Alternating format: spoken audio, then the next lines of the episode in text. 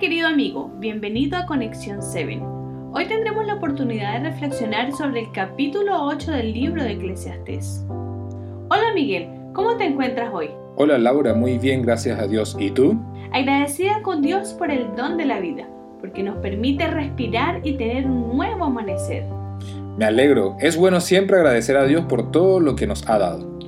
Así es, Dios es muy bueno con nosotros. Por favor, Miguel, coméntanos un poco sobre el versículo que más te gustó sobre el día de hoy. El versículo que más me gustó el día de hoy fue Eclesiastés 8:5 y dice así: El que guarda el mandamiento no experimentará mal. El corazón del sabio discierne el tiempo y el juicio.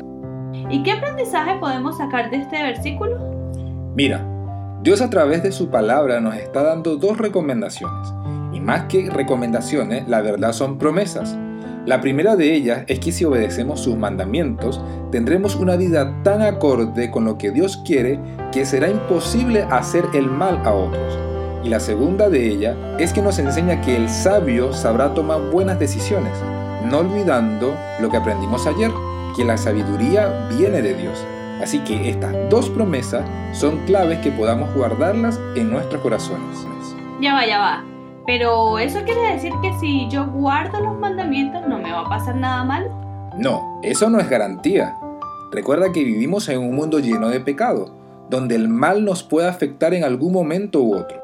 Dios permite que nuestra fe sea probada, como el caso de Job o como el caso de José, pero sí te puedo asegurar que cumplir los mandamientos nos ayudará a evitar muchos males y sufrimientos, y que Dios siempre cuida y protege a sus hijos cuando estos se lo piden. Es por eso que no hay nada que temer, Laura. Amén. Así mismo es, Miguel.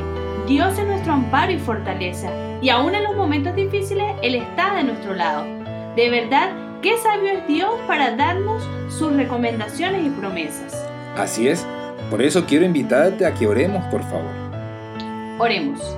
Padre, en este momento queremos pedirte de que tú nos ayudes a poder guardar tus mandamientos, a que cada día podamos ser guiados por ti. Permite que podamos hacer el bien, Señor, en todo momento. Gracias por tu amor, en el nombre de Jesús. Amén.